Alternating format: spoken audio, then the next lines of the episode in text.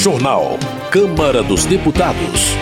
Após sete anos, Câmara regulamenta pesquisas com seres humanos. Plenário aprova exploração de energia eólica em alto mar. Indicação de Flávio Dino para o STF ainda repercute entre os deputados. Boa noite. Os parlamentares continuam divergindo sobre a indicação do ministro da Justiça e Segurança Pública, Flávio Dino, para uma cadeira no Supremo Tribunal Federal. Para Nicolas Ferreira, do PL de Minas Gerais, é hipocrisia afirmar que Flávio Dino será imparcial quando estiver usando a toga de ministro do STF.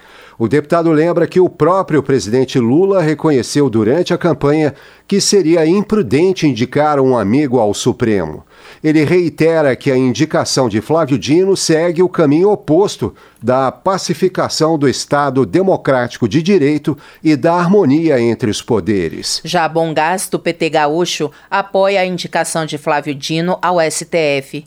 Na visão do deputado, o atual ministro da Justiça reúne qualidades e realizações mais do que suficientes para integrar o Supremo. Ele cita a sólida formação acadêmica em direito, a carreira distinta como juiz federal, além do apoio da OAB e da Associação de Juízes Federais como fatores de destaque para a escolha feita pelo presidente Lula. Por sua vez, Zé Trovão, do PL catarinense, afirma que Flávio Dino jamais poderia ocupar uma cadeira no STF por ter cometido crime de responsabilidade e por ter manifestado em várias ocasiões falta de respeito com o parlamento e com a própria justiça. O deputado pede que os brasileiros pressionem os senadores para que o nome de Flávio Dino seja rejeitado. Marcel Van Hatten, do Novo do Rio Grande do Sul, também desaprova a indicação de Flávio Dino, lembrando uma série de acusações contra o ministro quando era governador do Maranhão. Ele cita casos de escutas ilegais, coação de delatores e espionagem indevida de autoridades. Além disso, o deputado acredita que a nomeação de Flávio Dino poderá acentuar a perseguição política que, segundo ele, já existe no STF contra os opositores do PT. Mas Lídice da Mata, do PSB da Bahia, avalia que a indicação de Flávio Dino para o Supremo beneficia a corte e prejudica o governo, porque perde um colaborador competente. A deputada acredita que a tentativa de difamar o ministro não se sustenta, já que Dino tem uma trajetória de ampla contribuição para o país, tanto na política quanto no judiciário. Por outro lado, Gilvanda Federal, do PL do Espírito Santo, entende que os senadores devem rejeitar o nome de Flávio Dino para não rebaixar o Senado a um anexo do Poder Executivo. O congressista duvida da isenção do ministro para ocupar uma cadeira na mais alta corte do país. Para o deputado, é absurda a possibilidade de Flávio Dino retornar à magistratura, da qual abdicou para se tornar político. General Girão, do PL do Rio Grande do Norte, também condena a indicação de Flávio Dino para o Supremo Tribunal Federal, porque, segundo ele, o ministro desrespeitou a Constituição quando faltou às convocações do Congresso. Ele espera que o Senado rejeite o nome do cidadão que, segundo o deputado, possui um currículo de ilegalidades. Outro parlamentar que critica a escolha de Flávio Dino para o STF é Capitão Alden, do PL da Bahia. Ele afirma que o atual ministro da Justiça já teve condutas questionáveis quando foi governador do Maranhão. O parlamentar menciona suspeitas de espionagem a opositores e de desvio de recursos do consórcio Nordeste durante a pandemia. Capitão Alden avalia que Dino não tem conduta ilibada, exigência legal para quem integra o STF. Já na avaliação de Marcon, do PT Gaúcho, a oposição pode até ser contra a indicação de Flávio Dino ao STF mas dizer que o ministro da Justiça não tem qualificação para assumir o posto é falta de argumento. O deputado lembra que Dino foi aprovado em primeiro lugar no concurso que fez para juiz federal. Ele também elogia a atuação do ministro da Justiça como deputado federal e governador do Maranhão. Adriana Ventura, do Novo de São Paulo, informa que em 132 anos de história, o Supremo teve apenas três mulheres como ministras. A deputada questiona a prática de inclusão e representatividade do governo ao lembrar que Flávio Dino é o segundo homem indicado ao STF em seis meses. Para ela, é fundamental que o Senado rejeite o nome de Flávio Dino por entender que um ministro ativista politicamente pode prejudicar o equilíbrio entre os poderes. Segurança Pública. Alfredo Gaspar, do União de Alagoas, relata a descoberta de um plano para resgatar o líder do tráfico Marco Camacho, Marcola, preso na penitenciária da Papuda, em Brasília. De acordo com o deputado, o plano previa o sequestro de policiais penais que seriam usados como moedas de troca para a libertação da cúpula da facção criminosa PCC. Ele cobra do governo federal ações mais contundentes no combate ao crime organizado. Preocupado com o aumento da violência no Ceará, Dr. Jaziel, do PL, critica a postura do governo estadual em relação ao crescimento dos índices de criminalidade. Segundo ele, apesar da promessa de dar uma resposta à população, a gestão cearense tem sido omissa. O parlamentar aponta para a falta de um trabalho efetivo para garantir a segurança das famílias contra os ataques de facções criminosas. Educação. Luiz Lima, do PL do Rio de Janeiro, critica a lei de cotas por entender que o sistema não contempla os alunos mais preparados para ingressar nas universidades. Ele defende a universalização dos ensinos fundamental e médio, mas afirma que a universidade deve acolher os melhores. O deputado lamenta que o Ministério da Educação insista em defender a lei de cotas enquanto se cala sobre os péssimos resultados do ensino superior nos rankings internacionais. Por outro lado, o doutor Francisco do PT do Piauí celebra a reformulação da lei de cotas e elogia a reserva de 50% das vagas para estudantes de escolas públicas com critérios também de renda. O deputado afirma que a iniciativa promove a justiça social. Ele ainda rebate críticas à política de Estado, argumentando que as cotas corrigem desigualdades históricas, abrindo oportunidades para estudantes de escolas públicas e de baixa renda. Previdência.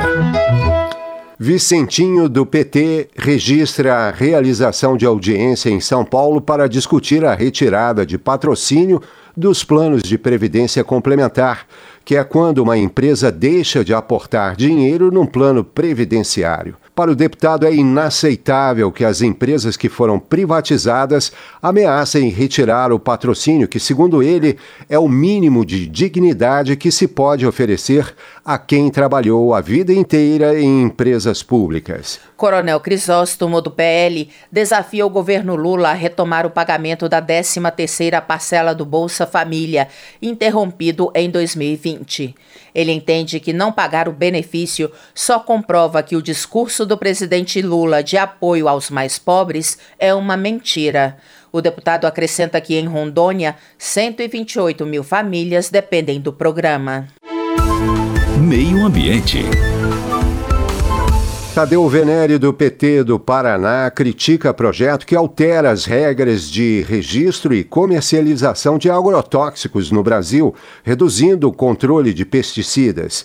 Ele lembra que um júri dos Estados Unidos condenou a multinacional Bayer a pagar mais de um bilhão e meio de dólares a quatro pessoas que contraíram câncer por causa do glifosato, substância muito usada no Brasil e que já foi banida em vários países do mundo. Gilson Daniel, do Podemos do Espírito Santo, defende a implementação de regras claras para a transferência de pássaros entre criadores. O deputado ressalta a seriedade e o profissionalismo dos criadores e cita leis estaduais que buscam regular as transferências. O próximo passo, segundo ele, é nacionalizar as normas para evitar tratamentos distintos entre as unidades da federação. Os deputados aprovaram a regulamentação da instalação de usinas de energia eólica em alto mar com previsão de contratação de termoelétricas pelo sistema elétrico. O repórter Antônio Vital acompanhou a votação. O plenário da Câmara aprovou o projeto que regulamenta o processo de autorização e instalação de usinas de geração de energia elétrica, como eólica e solar, em alto mar. Entre outras mudanças na legislação, a proposta permite estudo menos rigoroso que o de impacto ambiental, caso os impactos do empreendimento não sejam considerados graves, mas prevê responsabilização da empresa em casos de danos causados a pessoas, ao meio ambiente e à plataforma continental. O projeto provocou discussão em plenário com a inclusão de dois artigos no projeto original. Um deles prorroga até 2050 a compra de energia gerada a partir do carvão mineral, prazo que venceria no fim do ano. O outro prevê a contratação de energia de termoelétricas a gás natural para o sistema elétrico nacional. O início da COP28, a Conferência da ONU sobre Mudança do Clima em Dubai, nos Emirados Árabes, fez com que deputados de diversos partidos criticassem a inclusão dos dois dispositivos. Foi o que disse o deputado Hugo Leal, do PSD do Rio de Janeiro. Com relação a eólicas offshore, nenhum problema. Mas, por exemplo, o artigo 23 estabelece novos benefícios para a geração de energia através do carvão. O carvão é uma energia suja. Como é que nós vamos dar uma sinalização, principalmente para a COP, se o artigo 23 fala incentivo e benefícios para a geração de energia através do carvão? O relator da proposta, deputado Zé Vitor, do PL de Minas Gerais, justificou as medidas como necessárias para o bom funcionamento do setor elétrico do país no período de transição para fontes renováveis. Ele explicou que a prorrogação do prazo de funcionamento das termoelétricas a carvão foi um pedido de deputados de Santa Catarina, estado produtor de carvão, que alegaram a necessidade de mais tempo para adaptação do setor, que emprega 20 mil pessoas. Não são novas térmicas a carvão que estão funcionando, são térmicas que estão em operação e que por um período curto agora terão seus contratos vencidos. Nós não estamos estimulando ou permitindo que novas unidades sejam instaladas. O sistema está em transição e é necessário ainda que o sistema esteja equilibrado e essas unidades são importantes para um todo como sistema, socialmente e também economicamente. O deputado Ivan Valente, do PSOL de São Paulo, criticou também a contratação de termoelétricas movidas a gás natural. Tem duas propostas aqui. Uma é o povo pagar o transporte para lobistas da indústria do gás. Isso nem devia constar num projeto de eólicas offshore. Nunca deveria constar, inclusive indo para a COP. Mas não podemos ter a contradição dentro do próprio projeto. Isso só interessa a lobistas do retrocesso da energia limpa no nosso país. O deputado Carlos Zaratini, do PT de São Paulo, disse que o governo não tem compromisso em sancionar as alterações feitas no texto. Apesar da inclusão das termoelétricas a gás e movidas a carvão no texto, ele disse que a proposta é um avanço em relação à legislação atual. Esse texto, em relação ao que está na lei, é um avanço, porque na lei fala só em térmicas a gás. E aqui existe uma diferenciação térmicas a gás, PCH e hidrogênio. Acho que é importante esse avanço e deixar claro, todas as propostas aqui em termos de energia dizem respeito, atendem a interesses empresariais que existem. Apesar de já ter sido aprovada no Senado, como foi alterada pela Câmara, a proposta que regulamenta a autorização e instalação de usinas de geração de energia eólica em alto mar voltou para análise dos senadores. Da Rádio Câmara de Brasília, Antônio Vital. Economia. Bibo Nunes, do PL, critica a proposta do governo do Rio Grande do Sul de aumentar o ICMS de 17% para 19,5%. Ele lembra que durante a campanha eleitoral, o governador Eduardo Leite prometeu não aumentar os impostos no estado. O congressista pede que os deputados estaduais pensem na população e rejeitem o aumento tributário. José Nelto, do PP de Goiás, acusa o presidente do Senado, Rodrigo Pacheco, de negociar o perdão de 50% da dívida de Minas Gerais com a União. O deputado afirma que não tem nada contra os mineiros, mas avalia que a medida, se concretizada, será injusta com as outras unidades da federação. Ele defende a abertura de diálogo com todas as bancadas para achar uma melhor solução para o problema. Política. Guilherme Boulos, do pessoal de São Paulo, compara a eleição de Javier Milei na Argentina com a vitória de Jair Bolsonaro em 2018. Ele afirma que tanto Milei como Bolsonaro utilizam do absurdo para impor um projeto autoritário de ameaça à democracia latino-americana. Ele diz que confia na resiliência dos argentinos para superar um triste capítulo da história e devolver o país às trilhas do crescimento e do combate à desigualdade.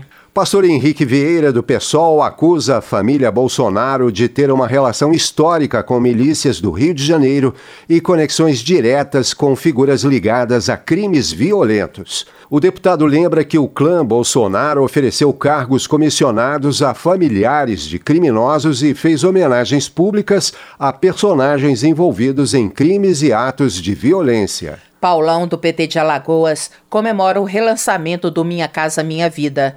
Ele ressalta o histórico de sucesso do programa habitacional e destaca outras duas ações exitosas do governo Lula a repactuação do FIES, com a possibilidade de anistia de até 95% das dívidas estudantis, e o Desenrola Brasil, que possibilita o parcelamento de dívidas de até 20 mil reais com a resolução de problemas financeiros de milhares de brasileiros. Já André Fernandes, do PL do Ceará, questiona a fala de colegas que avaliam o governo Lula de forma positiva. Ele cita problemas econômicos, como o rombo nas contas públicas de cerca de 104 bilhões de reais, segundo o Tesouro Nacional. O parlamentar critica também a gestão do Bolsa Família, ressaltando que quase um milhão de famílias foram cortadas do programa, principalmente no Nordeste. Votação. Depois de sete anos de tramitação, o plenário da Câmara aprovou o projeto de lei que regulamenta pesquisas com seres humanos no Brasil. O repórter Marcelo Larcher tem os detalhes. A Câmara dos Deputados aprovou um projeto que já estava sendo analisado há sete anos. Ele cria um marco legal para pesquisas clínicas com seres humanos no Brasil. O projeto define responsabilidades das empresas e pesquisadores encarregadas pelas pesquisas e os direitos dos pacientes que serão submetidos aos tratamentos experimentais mas a votação provocou debate em plenário. Deputados de vários partidos apontaram que a proposta reduz o apoio aos pacientes depois de concluída a pesquisa. Já os defensores disseram que o marco legal vai dar segurança para os investimentos no setor e permitir o avanço da ciência no país. O projeto cria o Sistema Nacional de Ética em Pesquisa Clínica com Seres Humanos, coordenado pela Comissão Nacional de Ética em Pesquisa, a CONEP, com a participação de comitês locais, responsáveis pela aprovação prévia da pesquisa e por assegurar direitos e bem-estar aos participantes. A proposta obriga a assinatura de termo de consentimento pela pessoa que aceitar participar da pesquisa e proíbe o pagamento por essa participação, com exceção de ajuda de custo para transporte e despesas desse gênero. Além disso, prevê indenização aos pacientes por danos sofridos e garante aos voluntários direitos como assistência integral em caso de danos decorrentes da pesquisa. O texto prevê o fornecimento gratuito do medicamento experimental ao paciente depois de concluída a pesquisa, mas este fornecimento poderá ser interrompido depois de cinco anos se o medicamento já estiver sendo comercializado ou se estiver disponível na rede pública de saúde. Este foi um dos pontos que rendeu debate no plenário. Para a deputada Jandira Fegali, do PCdoB do Rio de Janeiro, isso reduz o apoio aos pacientes que foram voluntários na pesquisa. Ela criticou outros pontos da proposta. Na verdade, existe prazo para terminar a pesquisa de 90 dias. Cada pesquisa é uma pesquisa. A gente não pode botar em lei o que pode estar na regulamentação adequando a cada medida. Depois, reduzir o direito do usuário. Participante da pesquisa voluntário tinha direito ao produto final por tempo indeterminado e agora são apenas cinco anos. As doenças não param em cinco anos. Elas muitas vezes são doenças crônicas que permanecem até o fim da vida. O texto aprovado foi apresentado pelo relator, deputado Pedro Westphalen, do PP do Rio Grande do Sul. Além dos direitos dos participantes voluntários, a proposta estabelece deveres do pesquisador, do patrocinador e entidades envolvidas. A deputada Adriana Ventura, do Novo de São Paulo, classificou o projeto como um avanço para a ciência. Que a gente vê uma, essa cultura do atraso, essa cultura de quanto mais no atraso, quanto mais no limbo, quanto mais não tiver evidência, quanto mais não tiver regramento, melhor. E finalmente esse plenário está dando uma resposta, dizendo não ao atraso. Sim, precisamos de regras, prazos. A gente precisa gerar evidências e a gente faz isso com pesquisa, com regra, com ética. Como foi alterado pela Câmara, o projeto que cria um marco legal para pesquisas clínicas com seres humanos no Brasil voltou para análise do Senado. Da Rádio Câmara de Brasília, com informações de Antônio Vital, Marcelo Larcher. Termina aqui o jornal Câmara dos Deputados, com trabalhos técnicos de Everson Urani Apresentação de Luciana Vieira e Paulo Triolo. Boa noite para você. A Voz do Brasil retorna amanhã. Uma boa noite. Você ouviu A Voz do Brasil. Boa noite.